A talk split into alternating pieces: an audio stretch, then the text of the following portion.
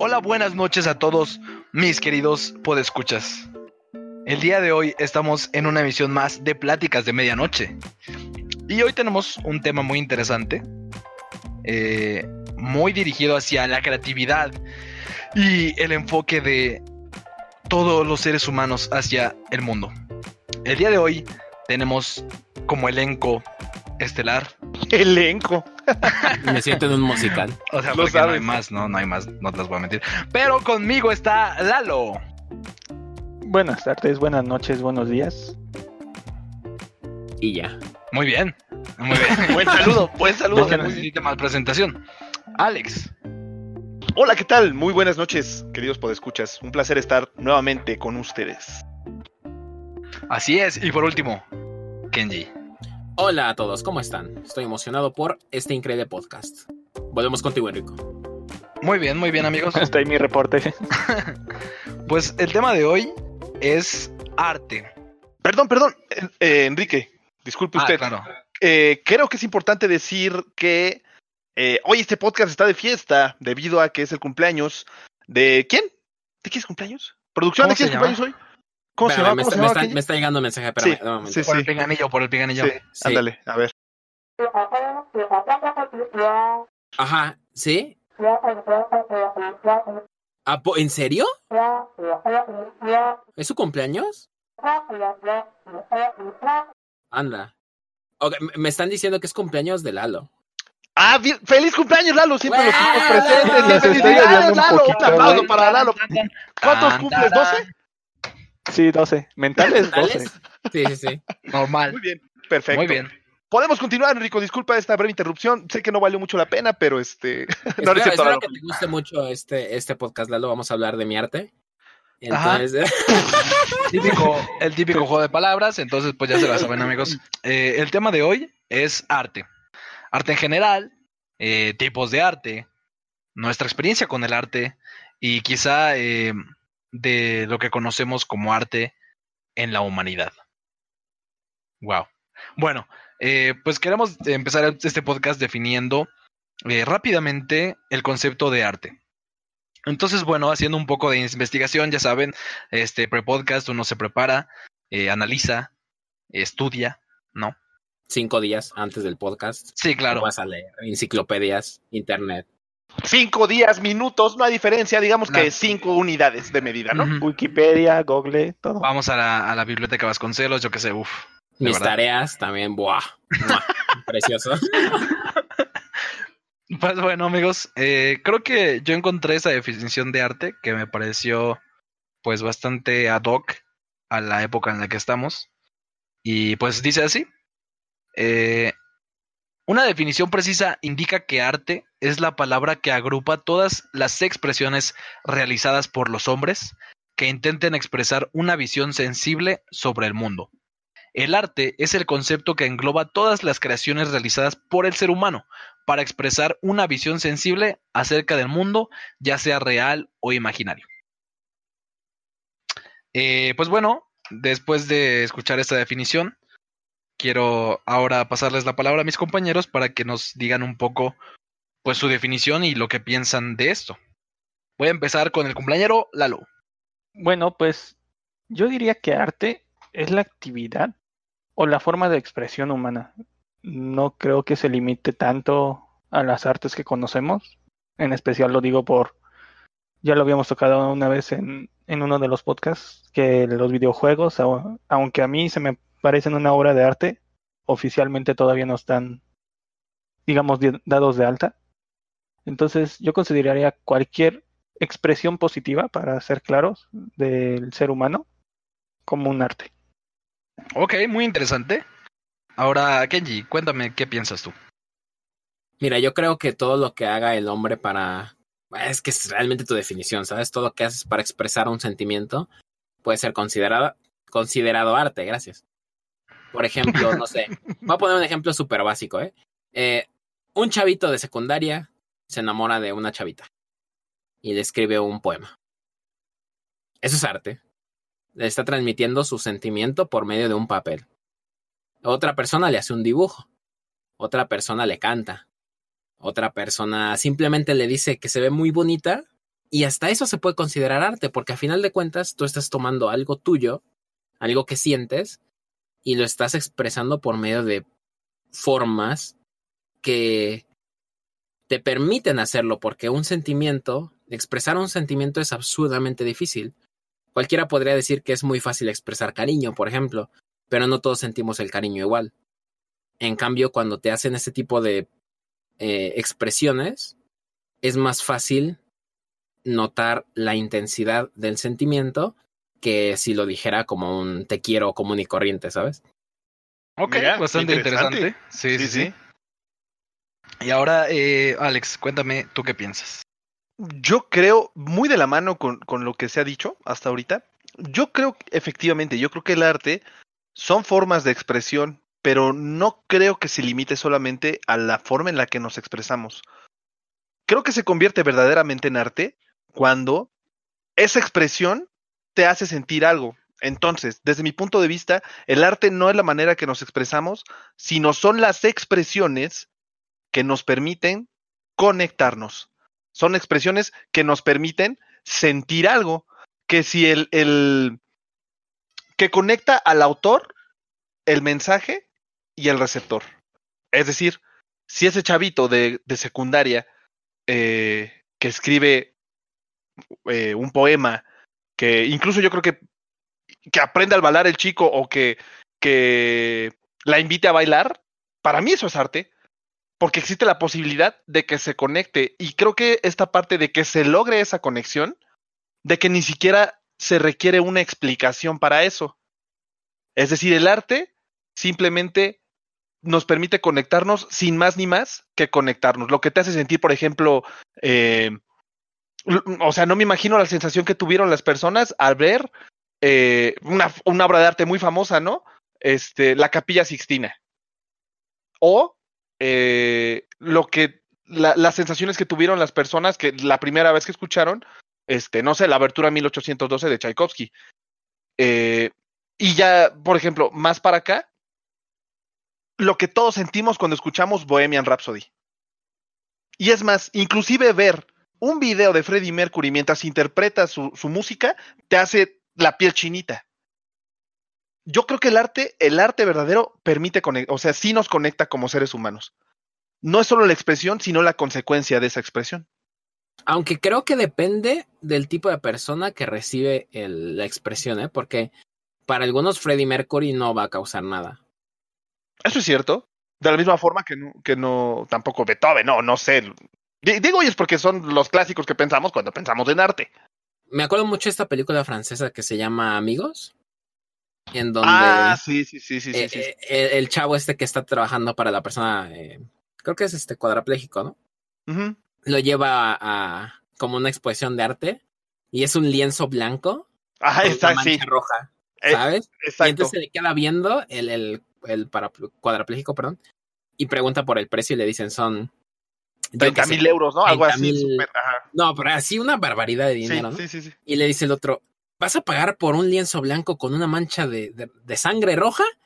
Yo puedo hacer algo mejor que eso. Y entonces al final de la película él genera como un, en un lienzo, hace una pintura así toda fea. Y la venden. Sí, sí, ¿Sabes? sí. Entonces Sí, ahí sí, es donde deformas, o no deformas, mejor dicho, interpretas de otra forma la idea que estás dando a entender. O sea, tú como creador, tú das una idea a entender, pero la gente lo puede tomar de mil formas. Y eso lo puedes ver mucho en el cine. En los libros, en todos lados. Ahorita que sale la película de Joker, o del Risas, o del Guasón, o de como le quieran llamar, El chascarrillo. El, el guasón. El bromas. el chascarrillo. ¿eh? en, en esa película ahorita están saliendo muchos artículos de eh, las teorías y, y lo que da a entender realmente y el personaje y tal. A lo mejor, no sé, a lo mejor los productores dijeron vamos a hacerlo así y ya está, no, no tenía un significado más profundo. Igual y no quisieron comunicar nada y todo el mundo Claro. estamos buscando algo, ¿no? No estamos viendo algo, pero es parte del arte, del cine y del actor y de lo que te hace sentir dependiendo de tus vivencias. Fíjate, aquí, bueno, con respecto a lo que decía, la, a la definición de Enrique, me llamó mucho la atención que decía, es un intento por comunicar, es una expresión sensible y lo puedo relacionar ahorita con, con este tipo de arte que creo que en algún momento del podcast lo íbamos a tocar, como el arte, este, me parece que, no sé, tampoco soy experto que le dicen arte moderno, en el que, pues sí, ¿no? Lienzo en blanco, cuatro líneas. Y creo que aquí entraríamos en la controversia de hasta qué punto eso se puede considerar arte. Consideramos también que el graffiti llegó a ser exacto, en algún momento vandalismo Exacto. y ahorita sí, es sí. considerado arte. O sea, ha cambiado la sociedad de una forma que, a ver, el graffiti puede seguir siendo vandalismo. Eh, La única diferencia es si tienes permiso o no. Pero los medios de expresión ahora son diferentes. Bueno, también qué tipo de graffiti, porque si me sale con que los clásicos de Mónica, te amo, cosas así. O sea, eso no, no siento que sea tanto la reproducción de arte, pero por ejemplo, estos murales completos que hacen, era porque el graffiti empezaba a entrar a, a considerarse arte. No tanto estas rayaduras de el, el Chacas estuvo aquí. Sí, yo creo que estamos llegando a, a una parte muy medular. Porque, bueno, eh, les quería contar una, una historia eh, basada a, a lo que estamos comentando sobre hasta qué punto algo lo podemos considerar arte. Y pues vamos, nosotros no somos expertos de ningún tipo. O sea, sí, no, no, no, No, no. para nada. ya No, saben, no, no. o sea, los disclaimers de todos los, los capítulos. Sí, sí. Pero me encontré con un artículo muy interesante sobre lo que este, decía Alex del arte moderno. Este, pero esta, este artículo es sobre una, ¿cómo decirlo? Una rama del arte, una clasificación de, del arte. En este caso es la pintura y es algo que se le conoce como eh, el dadaísmo. ¿Ok? Ok, sí, lo. Entonces, eh, pues bueno, el dadaísmo es, es muy abstracto, es algo muy, este, pues no sé, yo he visto algún tipo de, de pintura y la verdad es que, híjole, no sé si soy muy poco sensible, pero a mí me cuesta encontrar el mensaje en tres líneas y un círculo. Seamos, o sea, yo le soy sincero, yo no, yo no soy capaz de encontrar un mensaje en ese tipo de imágenes. Entonces, bueno, eh, la historia dice así. Eh, Pierre eh, Brassau era un artista eh, de, de dadaísmo, ¿no? Entonces, varios periodistas famosos y críticos de arte se dan cita en una misma galería en 1964. Y en esta expone el enigmático artista Pierre Brassau.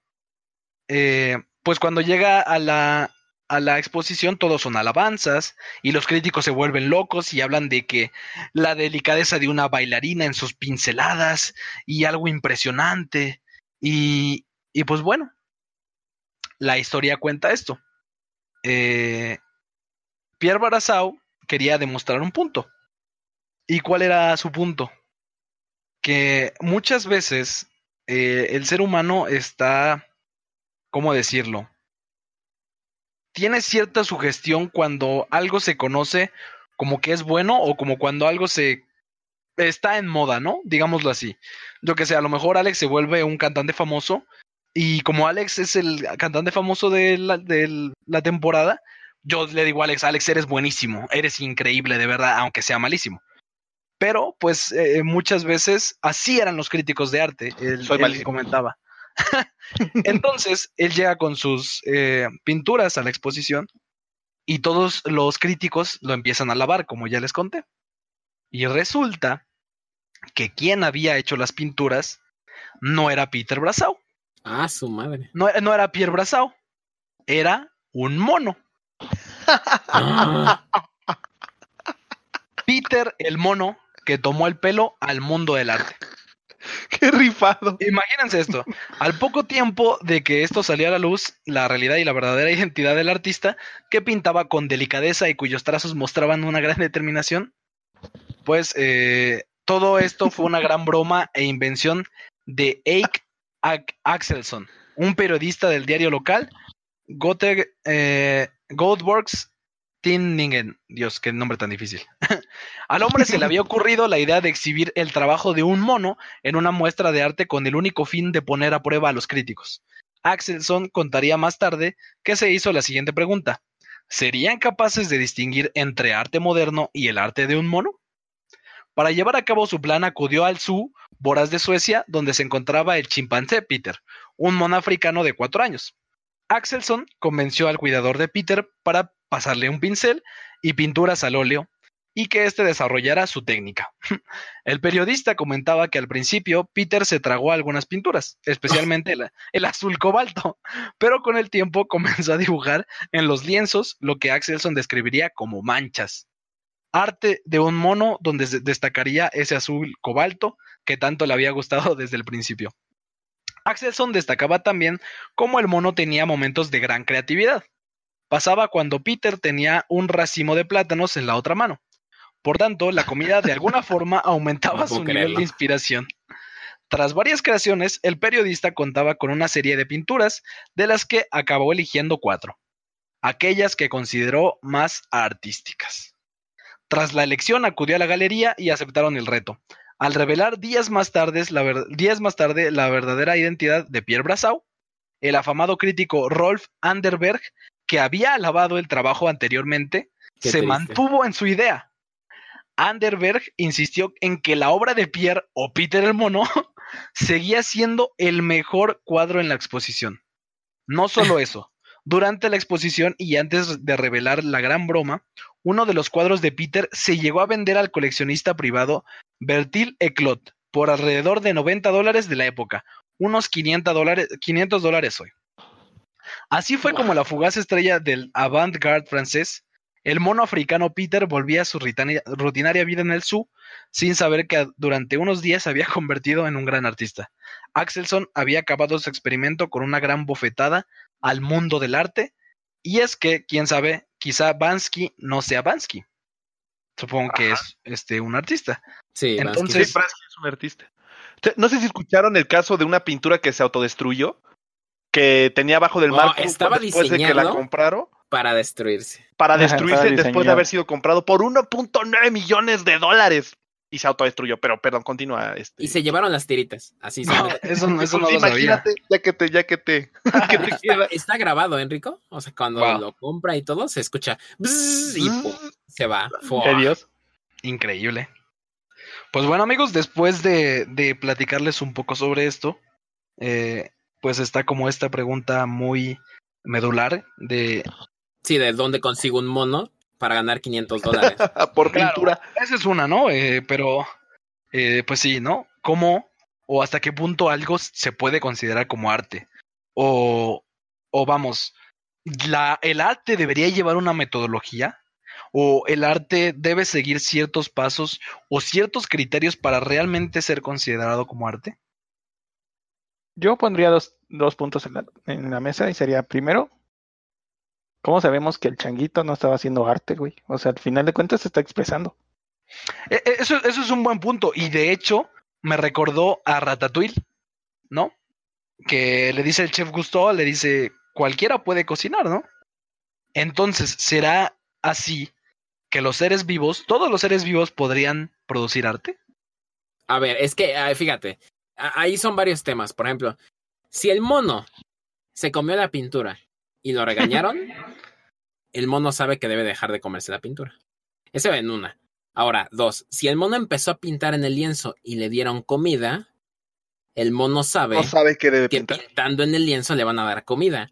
No sé hasta qué punto, exacto, condicion- condicionamiento, no sé hasta qué punto sea expresarse y no saber que te van a dar comida. Exactamente. El experimento per se falla en la lógica porque realmente no estamos seguros de si el animal se está expresando o si está respondiendo a estímulos. Bueno, eh, para mí el experimento es muy exitoso porque sí pone en entredicho el criterio de- del mundo del arte en el que te dice, a ver, esto se está cotizando. Es que mira, ah, y aquí también es un punto interesante porque si ustedes van a, diferentes calles, de dife- estoy seguro que de diferentes partes del mundo, van a ver a personas que hacen pinturas con, con objetos inverosímiles y con técnicas increíbles que estoy seguro que muchos de ellos las desarrollaron ellos. Pinturas con aerosol y latas y fuego, que a través de figuras geométricas de repente te crean un paisaje. Yo tengo una en la que vi cómo la hicieron con pedazos de papel, este, o la tapa de una cubeta y tengo ahorita es un paisaje de un lobo aullando a dos planetas en tono moradito, está muy padre. Y de repente, ¿y cuánto cuesta? 150 pesos. Ahora, ojo, no estoy diciendo que el arte eh, Ok, sí, qué bueno te- que lo tenga, te- tenga que, sí, un, un, discla- un disclaimer, ¿no? Eh, que el arte tenga como ese, ese, deba tener precio, vaya, o sea, o deba medirse su calidad conforme al precio. A lo que voy es a la vida del artista. De que este cuate, eh, pues tiene una técnica muy depurada y muy desarrollada. Y de repente ves ah, casos de exposiciones de arte en, las que ponen, de hecho hay un, está el video en YouTube, es incluso, pues da un poco de risa, ah, eh, porque está una crítica de arte, no creo cómo se llama, este, Abelina Lesper, sí, aquí, Abelina Lesper, este, que pone, eh, una, una artista pone varias cubetas, ¿no? Con diferentes niveles de agua y les pone el nombre de las delegaciones de México. Y, y ya. Y esta chica cobraba por entrar. Y esta chica vivía de eso, y, o sea, y no cobraba cualquier cosa. Entonces, de repente, el- el- ella le empieza a entrevistar. A ver, bueno, ¿qué es esto? Ah, no, pues es un, es este, una protesta en contra del gobierno para que se enteren de que las delegaciones de, de la Ciudad de México padecen de agua. Ah, ok. Pero ¿por qué me lo tienes que explicar? ¿Por qué no lo puede explicar tu propia obra? Eh, y dice, y, y entonces Abelina Lesper dice, es que el arte tiene que hablar por sí mismo. O sea, no tiene que venir alguien a explicarme ese bailable, o, o sea, si te va a transmitir algo, tiene que transmitirte algo por sí mismo. Y ciertamente tú ves la foto con las cubetas y, o ves la galería y dices, ¿qué? o sea, no, no, no entiendo. Ah, Que sea un mensaje claro. Ahí te va un ejemplo perfecto y no me sé el nombre de la chica, qué lástima, pero bueno. Una chica va, a- ella misma se hace un lienzo, o sea, ella se, se posa en un museo desnuda eh, y le dice a la gente, haz lo que quieras, ¿no? Oh, sí, está brutal. Ya sé, ese también, ese caso es brutal. y, era una cañón. forma para expresar eh, lo que la gente pues le hacía a las mujeres, ¿no? E- Era un tipo de protesta también. Y, y- Sí, claro. y puso marcadores y puso agua y puso muchas Puso cosas. una ¿no? pistola incluso. Exacto. La gente empezó a llegar y pues primero le empezó a pintar como de broma, ¿no? Así, dibujos entre comillas, muchas comillas, dibujos inocentes. Poco a poco se empieza a ver que la gente se empieza a volver más agresiva. La gente le empieza a cortar, la gente le empieza a golpear y ella no se mueve. ¿eh? Por seis horas, ¿no? Estuvo así, creo. Se Sí, fue- fue mucho Hasta tiempo. un señor le apuntó con una pistola precisamente haciendo referencia a lo que dice Alex. El mensaje es claro, ¿eh? El mensaje me llegó a mí y le llegó a todos. O sea, Claro. el mensaje de violencia y de oscuridad está ahí. ¿Eso lo convierte en arte? O sea, ¿qué tipo de arte enfermo se convierte eso? Y, y- y quiero llegar precisamente a lo que mencionó Lalo hace rato. De que dijo que, que tenía que transmitir como algo, ¿no? No cualquier mensajito. ¿Ese tipo de mensaje oscuro también es arte? Yo digo que sí. Sí. Yo digo que míralo. eso es violencia, no es arte. No, es que Wow. al final de cuentas, este, es una forma de expresar, como tú dijiste, la violencia. Y aparte, como decían, era una, era una protesta. Pero entonces, si yo escribo abajo de un puente, Lupita, te amo, eso es arte. Si lo que acabas de decir es eso, o sea, que, que, que estás expresando algo, yo en mi mensaje que dice, te amo, Lupita, estoy expresando algo. Saludos, Lupita. Ergo debería ser arte. Sí, fíjate, ahí te va. ahí te- Sí, o sea, es que yo creo que ella lo hizo sin saber qué es lo que iba a pasar.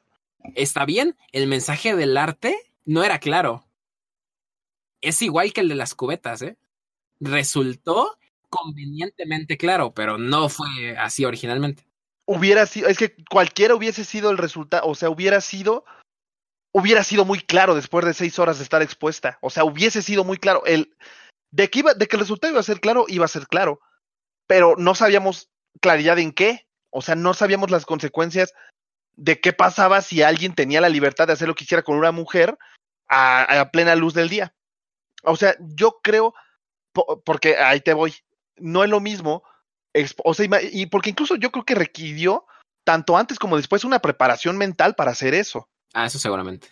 Y aquí, o sea, lo de las cubetas incluso ya lo dice, es que, y creo que también viene con el ejemplo que, que pone Quique, o sea, eso, ¿en qué te diferencia de otros? O sea, ¿Por qué? ¿Por qué? Bueno, ¿qué hubiera pasado si no le hubieran hecho nada, Alex? ¿Qué diferencia hubiera habido si nadie hubiera tocado nada de su exposición? ¿Lo hubieras tachado como arte o como desinterés? Mm, sí, Wow. yo creo que yo creo que esa expresión hubiera sido de desinterés. O sea, claro desinterés. ¿Y eso lo convertiría en arte? Hmm, Buena pregunta. Pues bueno, o sea, habría que preguntarle a la chica qué es lo que pretendía con eso. Porque, o sea, cierto, ahorita cierto, estamos, cierto, cierto. estamos especulando y estamos Sí, sí, tienes toda la razón. pensando que porque ella estaba posada en una obra, en una galería de arte o en un museo de arte, Tenían que hacerle algo. tenía que, ajá, o sea, tenía que sí. arte. A lo mejor estaba haciendo un experimento o, o esto. Pero bueno, creo que hemos definido eh, dos conceptos muy interesantes o muy importantes para el arte. Uno de ellos es, eh, pues, el transmitir un mensaje o el comunicar algo y lo que tú o lo, lo que el artista intenta comunicar o sus sentimientos. Entonces tenemos sentimientos y mensaje.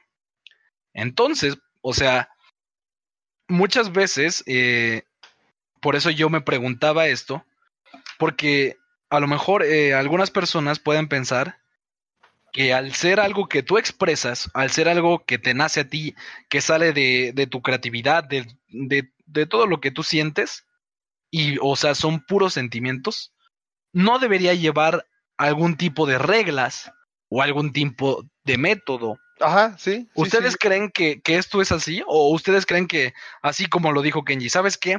Yo acabo de hacer un poema que no tiene ni, ni este, ni rima, perro ni, sentido, ni prosa, ¿sabes? ni verso, exactamente. Pero yo hice mi poema. ¿Debería ser considerado arte eso? Yo creo que no es tanto una técnica, como decía este Alex. O sea, al final de cuentas el ser humano cuen- encuentra formas de expresarse. Decía Alex, es que estos vatos con una tapa de una cubeta podían eh, lograr es- este, paisajes maravillosos, ¿no? Y a lo mejor tú vas a Bellas Artes y, en, y tomas la carrera de arte este, de pintura y en tu vida vas a ver que que les enseñen a hacer pintura con la tapa de, la, de una botella o de una cubeta. Pero más sin embargo, yo creo que a don- a- como yo lo veo, es que el mensaje sea claro, o sea, que realmente mediante la técnica o la forma que haya logrado el artista, te transmita un mensaje claro. Y lo pongo com- como ejemplo. Yo fui una vez a una exhibición de arte moderno, no me acuerdo el artista, y lo que él utilizaba, él, lo que él utilizaba era globos. Y pues veías este animales hechos por globos, este, algunas figuras hechas por globos. Ay, güey, los globos allá armando los animales es fofo. Este, pero lo más cañón, o sea, el- la pieza central y de lujo era una escalera y un globo azul hasta arriba. nah, qué pena que hubiera sido rojo, hubiera estado increíble. No, y espérate, los de intendencia por accidente dejan un, un cesto de basura abajo de la escalera, güey. Entonces, pues yo andaba de curioso ahí leyendo la, la el recuadrito que te dejan de explicación y demás. Y se me acerca un señor, junto con un grupo de, de visitantes, y empezó a explicar, ¿no? Es, no, pues es que aquí vemos cómo el ser humano utiliza escaleras para llegar a sus sueños, porque los globos representan sueños. Y una persona le pregunta, ¿y el bote? Ah, es que ese representa la basura que debes de soltar este, Ah. para alcanzar tus sueños. Güey, en ese momento llega alguien de intendencia, recoge el bote y se va, y yo así de, Damn. güey, ¿qué, Imagínate qué mo- eso, qué vas a explicar? O sea, ¿realmente qué vas a explicar? Exacto, ima- imagínate eso. Entonces, yo les pregunto a ustedes, ¿ok? Y cada quien que nos escuche va a tener su opinión y va eh, a pensar lo que, lo que ellos necesiten. Pero yo les pregunto para ustedes, como, como pasó con estos críticos que se creyeron que la pintura de, de un mono era la pintura de un gran artista. Para ustedes, este tipo de arte abstracto, este tipo de arte moderno, ¿de verdad les transmite algo o, o ustedes dirían, ¿sabes qué? Esto es una obra de arte. Pero espera, espera, espera. A- Antes, eh, me gustaría contestar lo que, lo que habíamos planteado previamente de si el arte requiere técnica o requiere Ah, claro, a- a- algún sí. método. Sí, sí, sí. Fíjate, yo creo que sí, am, al menos en mi caso personal, mm, por ejemplo, ah, cuando próximamente en, en, en Pláticas de Medianoche, música, hablaremos de música en general eh, y hablaremos más profundamente de este punto, pero si me dicen a mí, eh, a ver, el reggaetón es arte, pues pero creo que forma parte de la música, por lo tanto, es arte. ¿Es buen arte? Si me pregunta a mí, no, no es buen arte. O sea, ¿por qué? Porque yo, yo, yo comparo o yo, eh, no sé, la letra, el ritmo, ni, ni siquiera la complejidad, sino precisamente lo que a mí me hace sentir. Para mí hay bueno, o sea, arte, no bueno malo, de calidad, o que, que siento que vale la pena escuchar, o que siento que vale la pena consumir, y cosas que no. En ese sentido, este, si requiere un método, creo yo que para, para alcanzar la excelencia, sí requieres disciplina. Se, se requiere método para aprender música, se requiere método para aprender dibujo, se requiere método para aprender a escribir, para que lo que escribas sea entendido por los demás.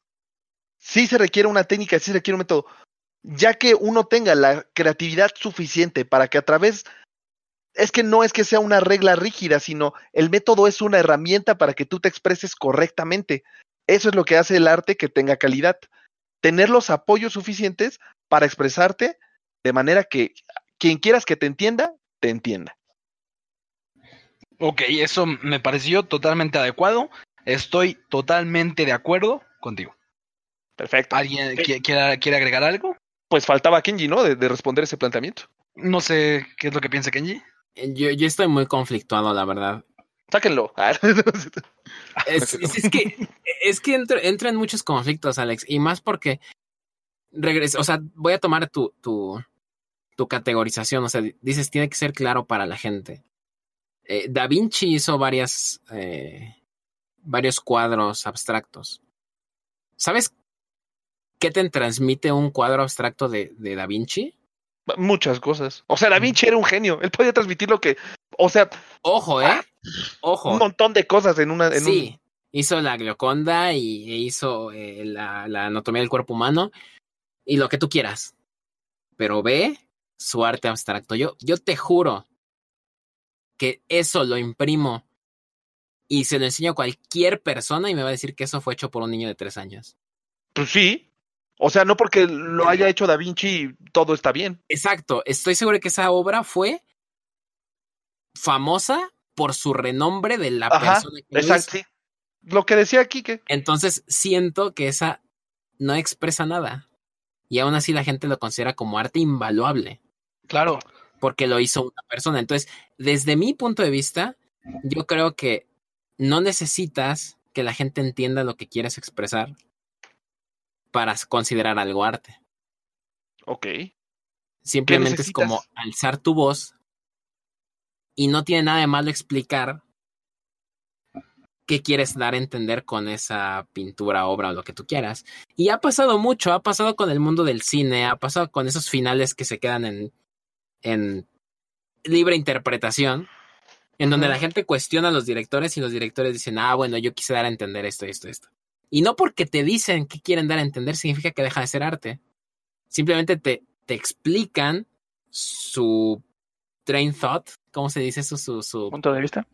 sí, tren su de punto de vista, o sí, su tren de pensamiento sobre el por qué llegaron a, ese, a esa conclusión en particular. Y no tiene nada de malo. Desde mi punto de vista, no tiene que tener un significado claro para el espectador, siempre y cuando el espectador pueda tomar algo de ahí e interpretarlo de acuerdo a sus experiencias.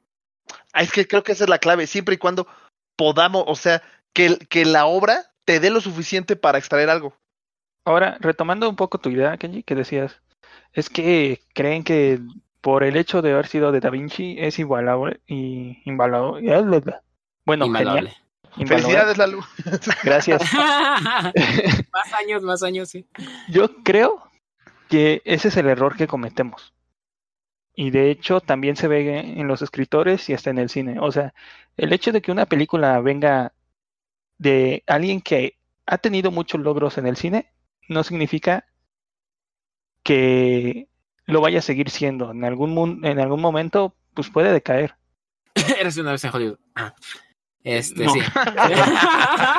Yo diría, por ejemplo, a mí un... Solo como nota, a Lalo le gustó mucho esa película. Yo no la he visto. Pero Yo sí. amo a Quentin Tarantino, pero hasta él ha hecho este, películas que a mí no me parecen. O sea, que, que no todo lo que hace Quentin Tarantino te gusta, ¿no? A eso es a lo que te Ajá. refieres. Ni tendría por qué Claro, y eso, pues. eso es normal. Claro. Eso es normal. Te puedo decir, todas las peli- yo me he aventado todas sus películas y los ocho más odiados, digo, me. O sea, sí, es, sí, qué chido que la hayas hecho, canal, pero tú tienes otro nivel. Amigo, O mi amigo Quentin Tarantino. Mi buen como amigo, Quentin Tarantino.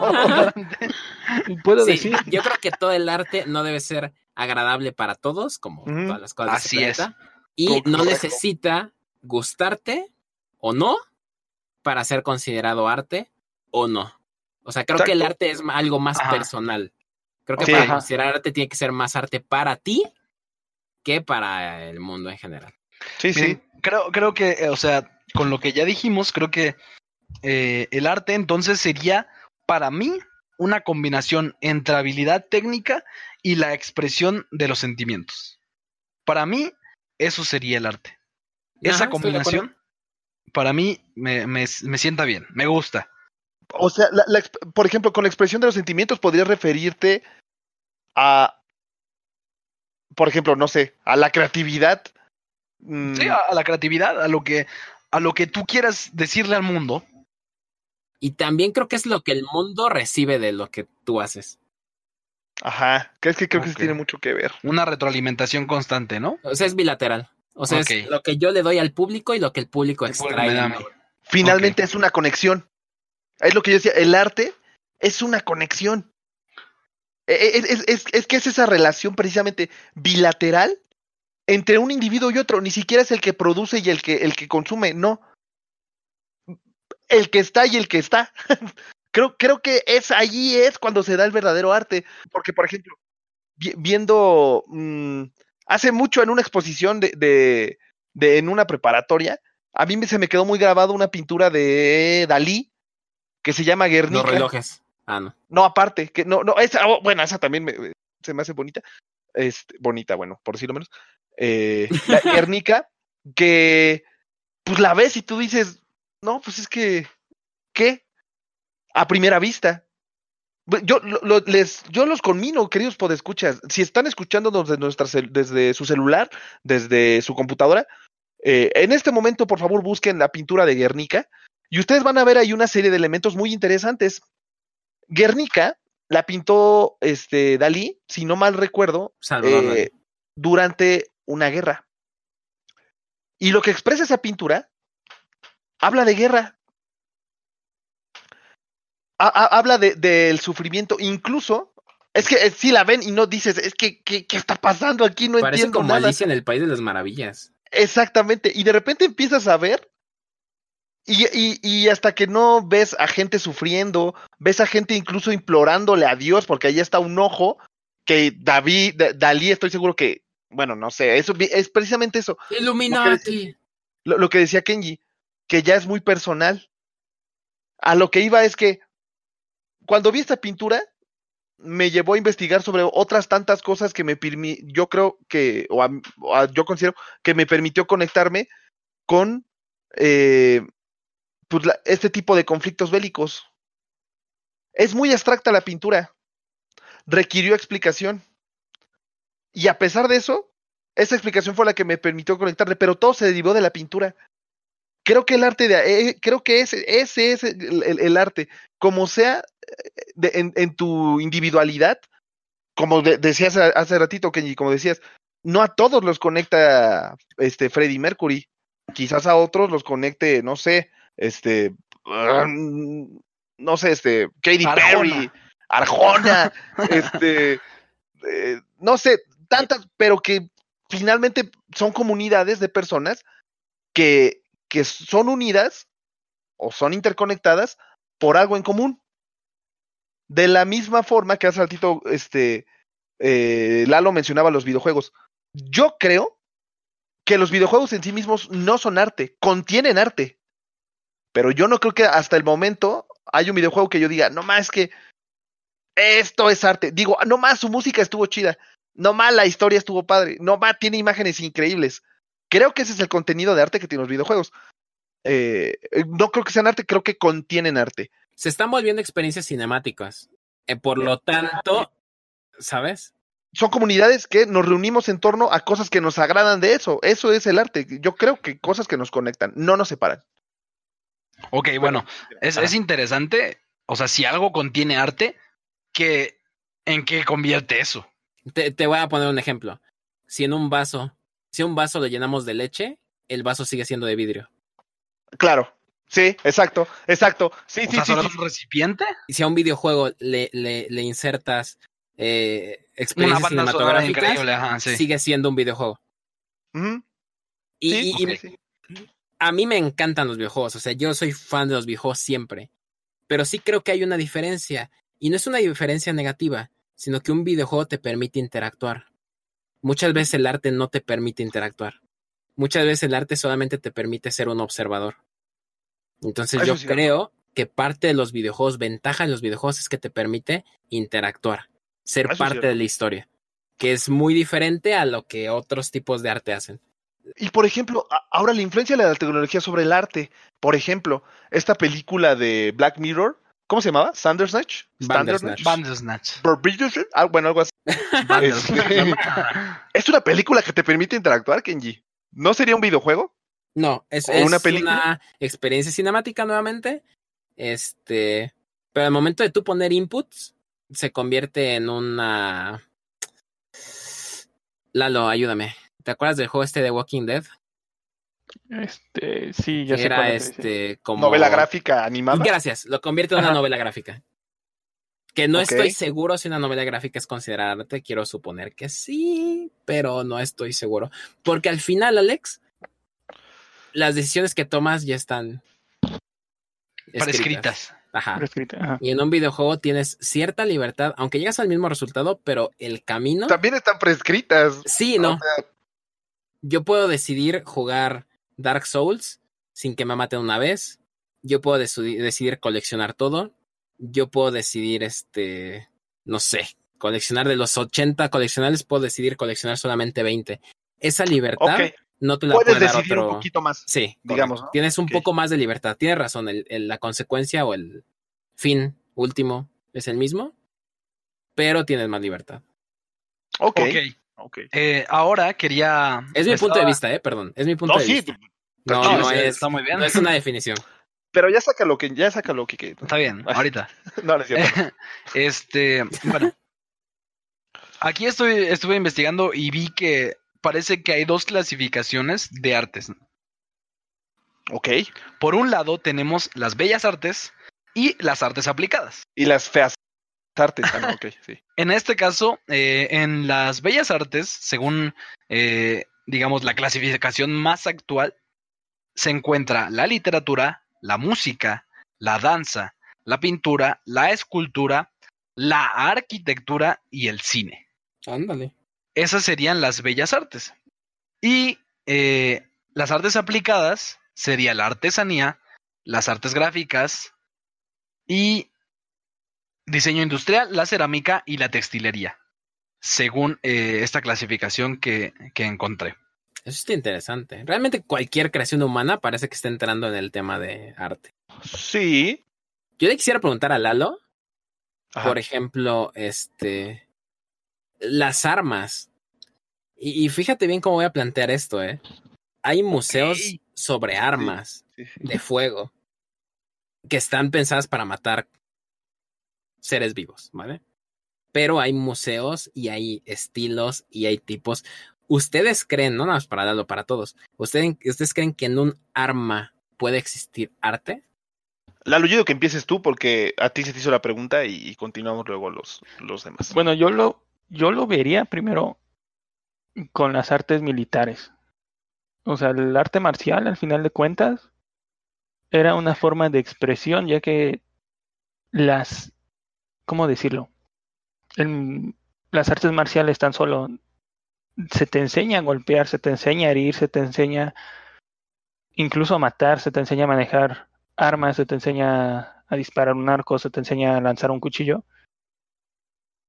Pero lo recuperable, al final de cuentas, es, entre comillas, y algunos artes marcialistas lo ven así, fue que mediante el- la reflexión y el pensamiento, y entre comillas, una iluminación, la gente que empezó a desarrollar todo esto expresaba eso mediante, o sea, mediante la necesidad de, claro, defenderse,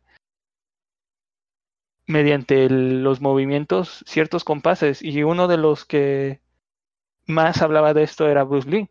Él, cuando llega a traer su filosofía del Jet Kundo, una de sus situaciones dice, veamos el arte marcial como una gigantesca estatua. Y el buen artista no solamente agrega arcilla a su, ar- a su arte, también le quita lo que no, es necesario. Entonces,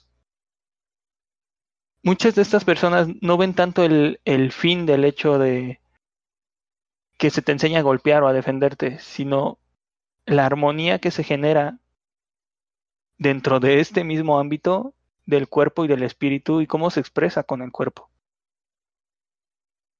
No sé si no sé si me exprese. Cuando ya lo pasamos a un contexto, como tú dices, un arma de fuego, un cañón, un tanque, un avión, al final de cuentas, y ahorita que los escuchaba como parte de los videojuegos, cuando hablamos de una situación inmersiva, hablamos de que tiene tres componentes, y esto varios autores lo, lo expresan, que es, le llaman el triángulo de, de la realidad virtual también, que es la inmersión, que es el que, como ustedes dicen, te sientas dentro.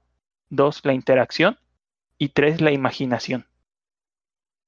Lo chistoso es que los dos, los dos primeros puntos son fáciles de, de definir. La interacción es que el entorno responda a tus movimientos. La inmersión es que tú sientas que estás dentro de la aplicación, pero la imaginación, ahí es donde viene lo bonito. La imaginación es expresada como la forma en que el que está desarrollando la aplicación te da a ver parte de su panorama. No sé si me esté dando a expresar. Sí. Entonces, al final de cuentas, es cierto, estás diseñando un avión de combate. Pero al hacerlo, al hacerlo tú, parte de ti va en ese avión de combate. Parte del, del arquitecto va en sus edificios, parte del, del pintor va, va en sus va en sus pinturas. Fracasadamente, yo diría que lo que es la parte de la milicia, eso ya se perdió hace mucho. Porque el ser humano fracasadamente es violento y aunque suene mal, la guerra es una expresión humana, la guerra es un arte y fracasadamente el objetivo de la guerra es eliminar a otro ser humano. ¿sabes? Ojo ahí, ¿la guerra es un arte? El arte de la guerra es un libro. O sea, se- es una por- expresión es un libro. humana. Yo y sé que es un libro, pero podemos, de verdad, ¿podemos considerar la guerra como un arte? Yo no. Yo lo diría, es una expresión humana De odio. Mm, de ser. odio. O sea, es, es por eso que yo era un poquito enfático cuando iniciamos la, el podcast. Yo diría que el arte debería de ser una expresión positiva del ser humano. Ajá, sí. Yo, yo también, yo por eso, por eso no consideraría la guerra como arte. Exactamente, No, a eso o sea, voy. O sea, fracasadamente tiene técnica, tiene un mensaje muy claro que quiere enviar, tiene muchas expresiones del ser humano y lo más horrible que puede hacer es que es la eliminación de otro ser humano. Sí, sí, co- concuerdo. O sea, creo que cambiando ese, ese, ese, esos, ese concepto cambiarán muchas cosas. Utiliza todo, toda esa energía, toda esa técnica, todo, todo ese ingenio humano y cámbiale el fin. A ver, pero. Alex, ¿alguna vez tú y yo platicamos sobre que el, el ser humano es dual? Sí, Tenemos luz y tenemos oscuridad. todos somos una posibilidad. ¿Y por qué no considerar algo así como arte? Estoy planteándolo, no estoy de acuerdo, pero estoy planteándolo. Sí, no, mira, y, y creo que tienes razón. O sea, la primer, el primer paso, yo creo, para, para hacer, cambiar muchas cosas es aceptar nuestra propia oscuridad. Y, y eh, estoy de acuerdo. O sea, la guerra, hasta me cuesta decirlo, pero eh, la guerra es una expresión de odio. Creo, mm, mm, pero es que ni siquiera es, eh, es de odio entre todos los involucrados. Sí, sí, no, algunos O son sea, simplemente... No, o sea, creo que ahí hay muchos más intereses. Creo que yo diría entonces, la guerra es una expresión de manipulación. Ok. Porque los soldados que están ahí, o sea, estoy seguro que si les preguntas verdaderamente antes de ser adoctrinados, si quieren estar ahí y matar a un ser humano, Claro, No, yo, no me lo voy a harían. mi casa. Claro. claro. O sea, Sí, por- ah, Yo creo que si les preguntas para qué estás peleando, tampoco te sabrán contestar. Así para defender, o sea, y te van a, para defender a mi país, para defender los ideales. Bueno, ¿y qué Sí, es güey, eso? ¿de qué? Exacto, ¿de qué? ¿De quién? ¿Y, y qué es tu país? O sea, ¿qué, qué ideales? ¿Qué, ¿Qué es eso, no? Les voy a contar una, una historia corta de, de una expresión de odio que yo no, no lo vi de esa manera hasta que... eh, Les voy a contar la historia. Fui a un museo. Eh, En este museo estaba una exposición especial, entre comillas. Era una exposición china. Yo iba acompañado, entonces fuimos a ver la exposición. Era tallado de marfil. Justo iba a hablar de eso, Kenji. Justo iba a hablar, pero sí, con- sí, sí, También sí, yo iba para la taxidermia, pero vale. Era, era tallado de marfil y hay gente que, que en los cuernos de los elefantes hace ciudades, hace este, edificios, sí, hace que cosas increíble, ¿no? maravillosas O sea, que si tuviera en madera dirías. "Uf". artísticamente. Claro. Entonces yo lo estaba viendo y volteé a ver a la persona con la que iba y le dije, está genial. O sea, me pesa porque sé de dónde consiguieron este recurso, pero está increíble. Y esta persona me dijo, es que, ¿cómo puedes apreciar algo que está hecho en el cuerno de un animal Sí, que asesinaron? sí. Y entonces entras en un conflicto, porque se vuelve algo oscuro, se torna algo oscuro porque el origen de ese arte es un origen ah, dudoso, es un origen de violencia, de sangre, Bastante de turbio. muerte. Y entonces te, te preguntas, y por eso levanté esta pregunta, porque yo me hice esa misma, ese mismo cuestionamiento. Dije, güey, ¿esto es arte? Después de saber el trasfondo de de dónde viene. Entonces, a final de cuentas, yo decidí, y por eso te lo dije hace rato, es una parte oscura, sí, pero sigue siendo arte porque alguien está expresando algo.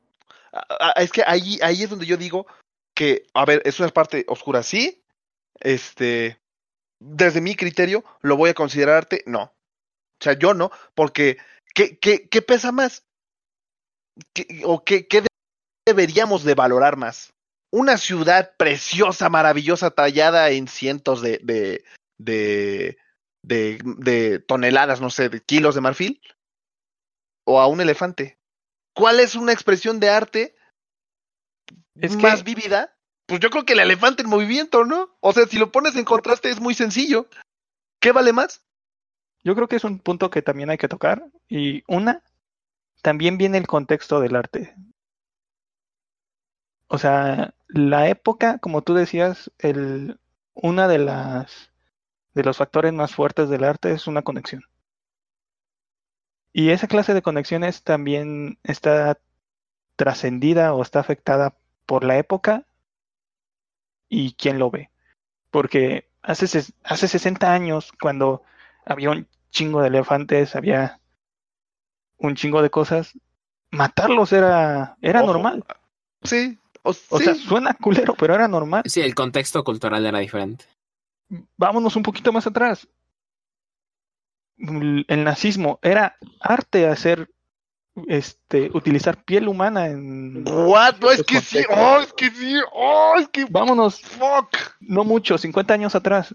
Hace 50 años en Inglaterra se vendían cabezas miniaturizadas nativas de África como arte. Ah, eso es cierto, tienes toda la razón, los Sí, cráneos. sí, sí. Era arte Ojo, ¿eh? y es No bélico. estamos diciendo que matarse un arte. Sí, no, no, no, no. no, no, Eso no. es lo que estamos diciendo. Estamos diciendo que el contexto en el que se vivía en ese entonces En ese Entonces, entonces, lo exactamente. hacía sí, que sí, se como. Es como, como ahorita, arte. a- agárrate un chavito de prepa, ponle reggaetón. Y el chavito va a decir, güey, es que es arte. Y A tú, ver, no me "Ah, englobes a todos los chavitos de prepa. Bueno, no todos, Sí. pero sabes a qué me refiero. no sé. O sea, van a decir, güey, es que eso es arte. Y tú, güey, perdóname, pero desde mi punto de vista, a lo mejor a muchos les ofende. Arjona tenía un mensaje mucho más bonito en su señora de las cuatro décadas que Daddy Yankee diciendo que se la va a llevar a la cama y no sé qué tanto le va a hacer. Enrico, por favor, puedes continuar porque esto se está volviendo un tema completamente más allá Sí, de sí. nuestro poder. Claro, y es que fue algo muy, muy, muy interesante. Está Porque cañón, aquí ya tema. estamos tocando al artista y al medio, Eh, ¿vale? Sí, sí, o sí. sea, a, a ustedes mismos lo, lo comentaron. ¿Sabes qué? Esto se, se hizo, este pedazo de arte, esta obra de arte, esta escultura, lo que quieras, está diseñada por un, o tiene un origen turbio, o su origen es de muerte, es de matar a un animal. Entonces, o sea, por el concepto, no lo va a dejar de, no va a dejar de ser arte. Para mí, yo creo que no va a dejar de ser arte, desafortunadamente. Obviamente, el, el criterio de cada uno, pues obviamente va a cambiar y va a decir, sabes que esto no es arte para mí, porque viene de, o, o- o su origen es de asesinar a un animal, ¿no?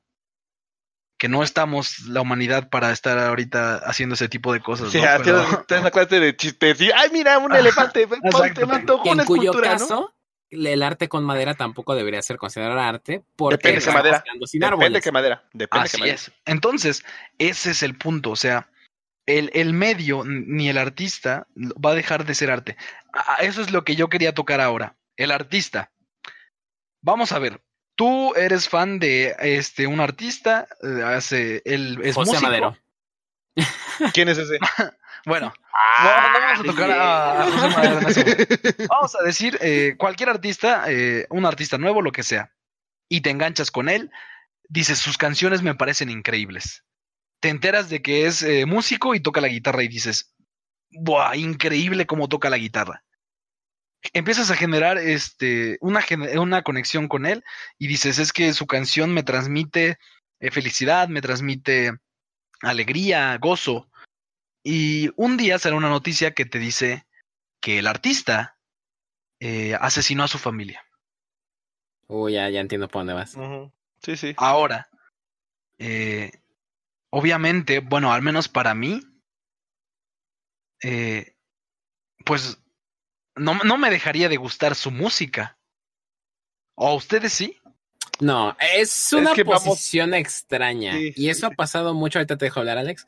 Sí, eso sí, pasa mucho en el cine, por ejemplo.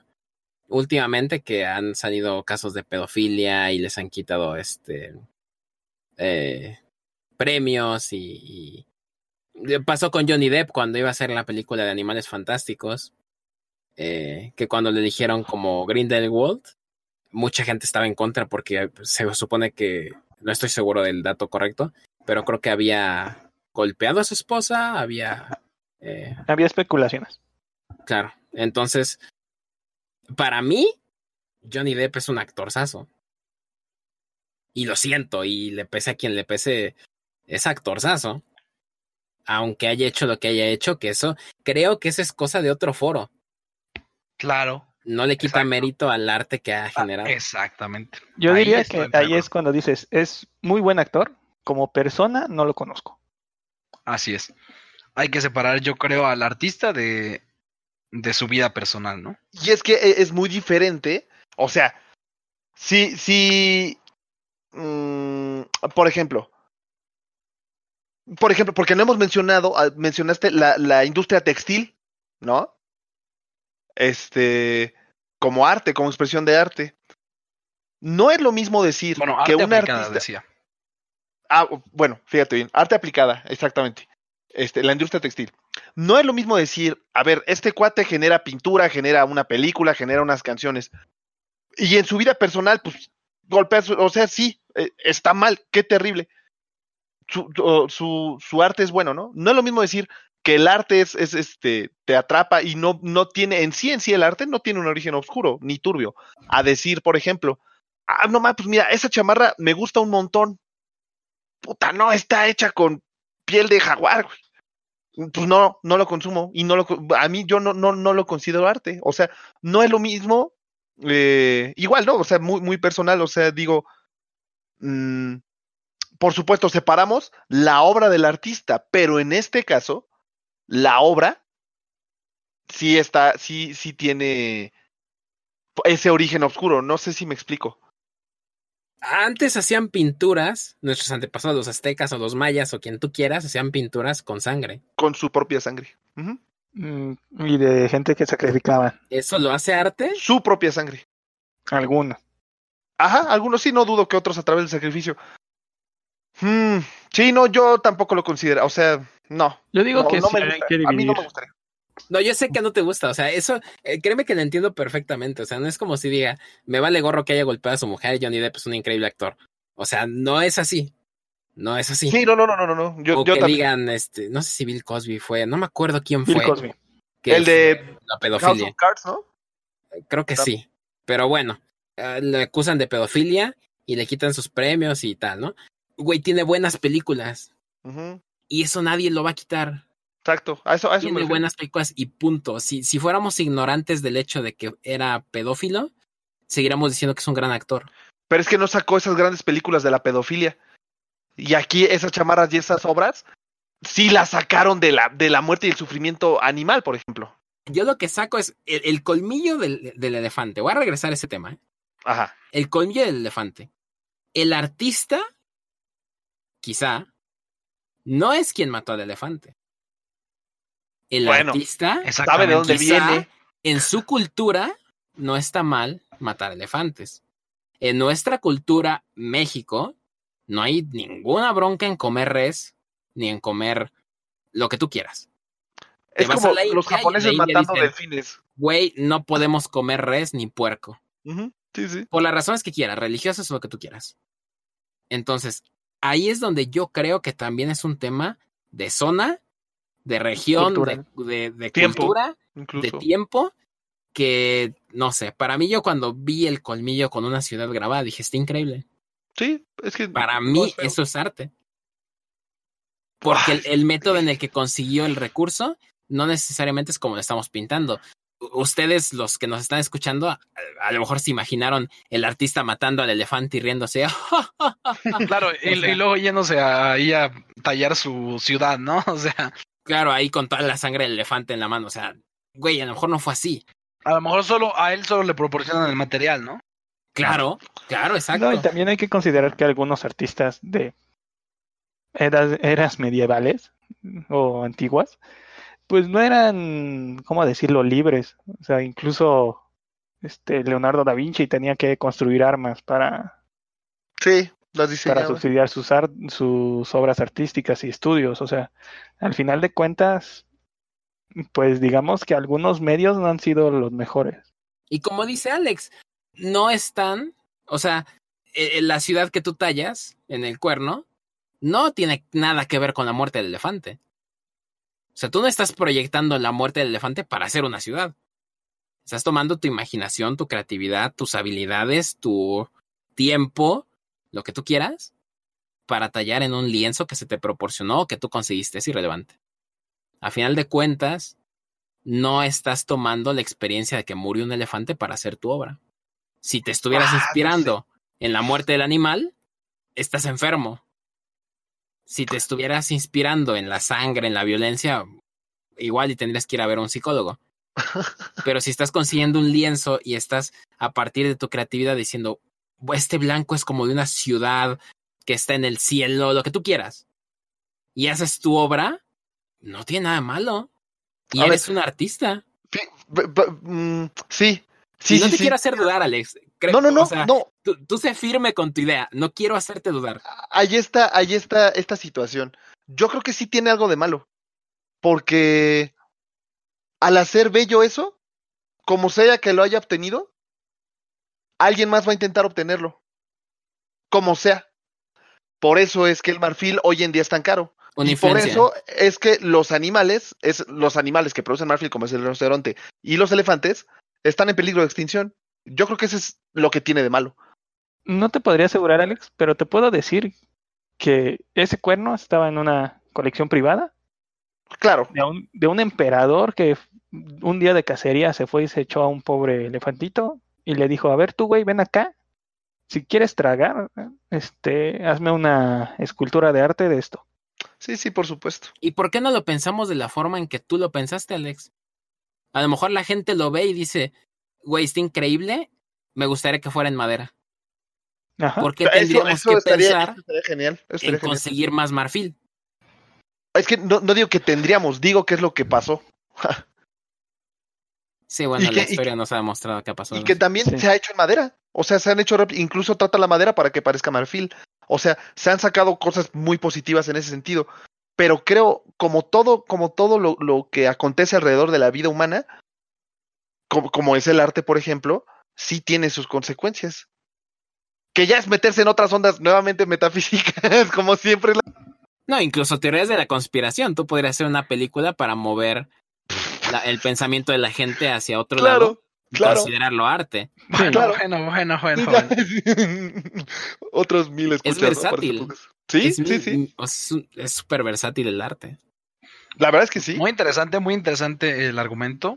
Eh, bueno, pues eh, creo que hemos ido un poco definiendo el arte, eh, tanto el medio como al artista, eh, que si el arte es dual, eh, es- eso es muy interesante y de verdad, eh, amigos, los invitamos a, a retroalimentarnos en nuestras redes sociales y a comentar qué les parece este tipo de temas. Ahora me gustaría preguntarles a ustedes, ¿con qué tipo de arte se relacionan más? Uh. Ok. Yo, si soy sincero, con el cine. Me encanta el cine. Ok. Eh, ¿Tú, Alex? Yo estoy entre dos. Entre la música y la literatura. Eh, Ay, mugre, Alex, ya agregaste otra a mi lista. sí, sí, es que. Sí, sí, sí, mira. eh, ah, es que sí, porque. Vas en el transporte, pones música. Te pones a redactar, pones música. Antes de dormir, pongo música y me pongo a leer. O nada más me pongo a leer. Eh, ok. Eh, ah, no sé, yo diría, o sea, por porcentaje de tiempo y, y por la, por la, pues sí, por los espacios que tengo para hacerlo, música. Pero si de mí dependiera, yo creo, eh, yo creo que sería, me gustaría leer más, pero escucho más música de lo que leo. Ok, ¿y tú, Genji? Yo pondría ah, por experiencia o por lo que hago más, pondría literatura. Pero si tuviera tiempo, pondría teatro. ¡Ay! te odio, Kenji! Para mí el teatro es Sí, el increíble, teatro es la magia. pero sí. jamás voy. Eh, aún así se me hace una, sí, digo, siendo súper honesto, ¿sabes? No me la voy a dar aquí de, "Ah, es que yo, no, no, no, no, no, nunca voy. Pero las veces que he ido, ha sido una experiencia muy bonita. Entonces, si tuviese tiempo, si me hiciera tiempo, me gustaría visitar más el teatro. Oigan, y aquí traigo otra, ot- una pregunta. No sé si quede para el siguiente podcast, pero estamos de acuerdo que el teatro normalmente no es muy barato. De la misma forma que no es tan, bueno, en la Ciudad de México creo que sí, porque está repleta de museos y tal, pero creo que muchas veces no es tan barato también acceder a galerías de arte, a exposiciones de arte.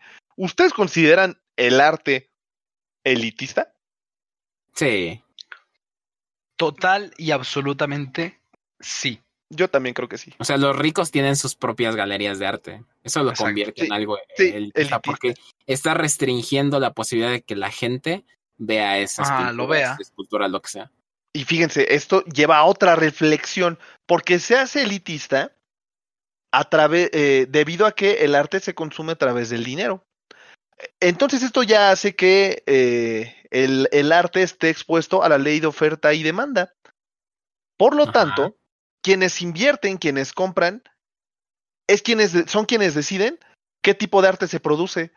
Y por eso es que en galerías está las cuatro líneas en un fondo blanco y no un lobo rodeado de dos planetas en un fondo morado hecho con pintura, con, con, con latas de pintura y tapas, ¿no? De botes. Pues es lo que yo creo. Me hace mucho sentido, ¿no? Claro. A ver, si pusieran a tu lobo, su arte deja de valer. Ajá. Sí, sí, sí, sí. Y, y velo así, o sea, desde el, el tipo de música que se escucha. Bueno, o sea, Claro. o sea, es, es claro. muy comercial todo, ¿no? O sea, Sí, yo, al sí, menos sí, a mi punto, sí. es muy comercial todo. Sí, sí, tienes razón. Sí, ya cuando hablemos de música, creo que también podemos empezar con ese tema, ¿no? Sí, va a ser un tema ahí. Pues bueno, quería preguntarles ahora un poco para, para ir cerrando. ¿Ustedes han practicado algún tipo de arte? ¿Se han dado el tiempo de decir eh, o de tocar esos sentimientos artísticos que, que tienen en su interior? Decir, ¿sabes qué? Un día voy a, voy a escribir algo que salga, voy a componer, voy a tocar música, voy a pintar, voy a hacer una escultura con piedra, yo qué sé. Eh, Wow, qué bonita pregunta, Quique. Todos las deberíamos de hacer alguna vez. La verdad es que sí. Yo, eh, a mí me gusta mucho escribir. Me considero bastante promedio. Siento que tengo muchísimo que mejorar, pero me gusta mucho escribir historias. Qué bonito. ¿Sabes qué? A- ahorita que estuve pensando, o sea, que, que comentas eso, recientemente eh, jugamos un juego que se llama Dungeons and Dragons. Eh, pues bueno, es, es de verdad muy, o sea, es divertido porque deja todo, prácticamente todo a tu imaginación. Y las posibilidades por, por ese simple hecho son infinitas. O sea, de verdad puede haber mil y una cosas que puedes hacer en ese juego. Es un juego de rol. Al ser nuestra primera experiencia jugando a Dungeons and Dragons, pues la verdad, este, pues nos gustó, yo creo que fue grata. Sí, y sí pues, de aquí Sí lo saludamos a Mario, la verdad. Eh, Nuestro Dungeon chido. Master. Eh, Nuestro Dungeon Master está bastante chido. Y de la misma forma como Kenji lo menciona, después de, digamos, nuestra primera aventura como eh, participantes de Dungeons and Dragons, él lo convirtió, eh, nuestra experiencia de juego, en una historia. Y la verdad, o sea, no se lo había dicho, o no- creo que sí, no recuerdo, pero me pareció increíble y sigo esperando la segunda parte. Sí, de- yo también sigo esperando la segunda parte. o sea, sí, la yo verdad. dije, terminamos de jugar ese día y dije, híjole, mañana me voy a leer la historia del Kenji posar en la hora de la comida, así. Pero no, la sigo esperando, pero bueno, Nos has decepcionado, Kenji. Sí. Lo siento, me disculpo bastante. así es. Entonces, pues sí, eh, Kenji, la verdad es que es cierto, eh, sí lo ha hecho. Y pues bueno, ahora, eh, Alex, tú que, tú, ¿cuál ha sido tu experiencia creando Sí, arte? Pues mira, eh, desde que yo estoy en la preparatoria, desde que yo estaba en la preparatoria, me- siempre me gustó mucho, mucho el teatro. Eh, siempre cu- he procurado estar en, en, en el taller de teatro desde la preparatoria hasta la universidad. Siempre me ha gustado mucho. De tal suerte que, eh, pues hoy me dedico a... Parte de mi trabajo es interpretar a personajes de Universo Valdemira. Eh, y eso, la verdad es que me gusta muchísimo, mucho, mucho, mucho, mucho. Eh, amo, amo hacer eso. Eh, amo interpretar personajes. De repente también, muy de repente, sobre todo cuando, cuando pretendo a una chica, eh, me gusta escribir, me gusta escribirle. La- y he de ser honesto, no siempre entrego lo que escribo. A, a veces nada más es algo muy para mí, a veces sí lo hago, pero más las veces eh, me lo quedo yo. Es como más para mí. Ok, eso es muy bueno. Y hay muchos grandes artistas que, que han eh, dicho eso, esta arte es para mí y, y eso es lo que... Para eso hacen arte, para ellos mismos, ¿no? No necesariamente tienes que hacer arte para el mundo, ¿no? Puede Exacto, ser sí, incluso sí, para sí. ti. Sí, es como catártico, ¿no? Te, te ayuda a entenderte, a, entenderte, a llegar a tus sentimientos, a tus emociones. Ok. Y Lalo, tú cuéntame qué, qué es lo que alguna vez has hecho. Pues durante la prepa estuve. O si te gustaría hacer algo uh, de arte, algo artístico. En la prepa estuve escribiendo algunas historias cortas. Realmente no. no fue algo que ex- exhibiera mucho. Estuve en, no como Alex, pero estuve en algunos clubes de oratoria. Pero igual incursioné un poquito en la música, aprendí a tocar la armónica y la batería. Como vagabundo la armónica. Ahí en una de, tren. Ahí. Como el de Digimon, ahí con su... Ajá, exactamente. Matt, Pero algo, a lo mejor aquí dijimos que no era, pero algo que he practicado mucho durante los años ha sido las artes marciales. Fíjate, esto, eso estaría bastante bien, a lo mejor dejarlo para otra ocasión. Las artes marciales, porque estuve leyendo un poco sobre eso y al ser este, o sea, al tener arte en su nombre, no sé. Llama la atención, Ah, ya, claro. Exactamente. No sé si necesariamente tenga que ser un arte o si no se podría considerar, pero es bastante interesante. Vamos a, a verlo así porque pues eh, estuve leyendo que tiene estética, es- tiene técnica y este tipo de cosas. Entonces pues Lalo, Lalo la verdad es que sabe mucho sobre el tema y, y pues en algún momento hablaremos de esto. próximamente en Pláticas de Medianoche, eh, Marte, si tiene arte en el nombre, ¿será un planeta artístico? o- Sí, bueno. Bien aplicada, bien aplicado. Eh, en mi caso, pues bueno, yo, ustedes saben que me gusta mucho la música y la verdad es lo que más me apasiona, yo creo, en la vida. La música es eh, el tipo de arte con el que me conecté y pues la verdad lo hago cada día. O sea, yo no puedo vivir mi vida sin escuchar música, al menos una vez al día. Pero bueno, de... Me, me envía, Kike me envía mensajes de voz regularmente mientras toca la guitarra. Puedo decir con certeza que diariamente toma su guitarra y se pone a tocar. Lo puedo Sí. asegurar. Kike ha pertenecido a, a dos, bueno, que yo sepa, a dos agrupaciones de, de, de musicales. Actualmente, pues, eh, tienen su álbum en Spotify, Tercer Matiz. Lo pueden escuchar. eh, a mí me gusta mucho una canción que se llama, si no mal recuerdo, eh, Paloma, Paloma Blanca. Gaviota. Este, Gaviota. bueno, extiende- o sea, eh, se llama Extiende tus alas, pero. coro- tus alas, pero es el coro, el exactamente. coro, exactamente. No soy tan mal amigo como creen, en serio me gusta mucho esa canción. Este, escúchenla, descarguen sus canciones, es este Tercer Matiz. Y sí, de hecho, Kike es el que más nos ha acercado a la música. Él nos ha recomendado un, Definitivamente. un canal de YouTube. Eh, también véanlo, muy bueno, este, de Jaime Altozano, Jaime Altozano patrocínanos. Eh, Por favor. y do- Mándanos donde un mensaje. Eh, mándanos un, saludo, por favor. Este, en donde pues te explican muchas, muchas, muchas cosas que Kike nos ha explicado así de, oye, pues mira, por ejemplo, aquí en, en la banda sonora de Star Wars, en realidad están haciendo una ilusión, una alusión a Cristo, y esta nota es el lamento de Cristo, y la han usado en esta, en esta, en esta, en esta y otra, otra película, y transmite tal mensaje. Y pues te quedas así de, wow, o sea, está muy chido. O sea, cuando Kike dice que le apasiona la música, es que no le apasiona otra cosa sino la música. Su personaje de Dungeons and Dragons es un bardo. O sea, eso ya les dice todo. Ya, está todo dicho. Pues muy bueno. Eh, en este caso, a- a- también yo a lo que iba es que, por ejemplo, a mí me sorprende muchísimo. eh, en este caso, o me gustaría aventurarme en algún punto en la vida en la escultura. Porque de Sí, verdad no entiendo chido, sí, sí, cómo, sí. O sea, no entiendo cómo de un pedazo sólido de piedra o de lo que, el material que tú quieras, como con un cincel vas pa, pa, pa, y de pronto, guau, eh, este, una escultura impresionante. Yo no, no, no puedo. O sea, se me hace muy increíble este tipo de, de arte, la verdad.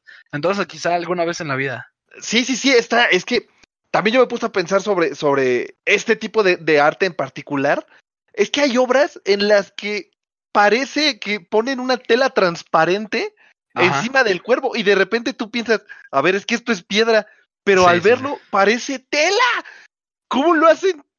¿Quién sabe Son, son increíbles. cuántos martillazos han de haber dado en su vida para llegar a ese nivel? Me recuerda mucho el capítulo de Bob Esponja en el que Yo también te iba a Está- decir está eso, güey. Y acá agarra el güey así, le da con el cincel y pa, se convierte en el, ¿cómo se llama? El, el que está el mirando. hincado, ¿no? El que está Ajá, en- sí. Ah, el Rodán, el pensador. el pensante. El pensador, el pensador que hizo Rodán. Muy bien, Bob Esponja, pon mucha atención. Observa tu modelo.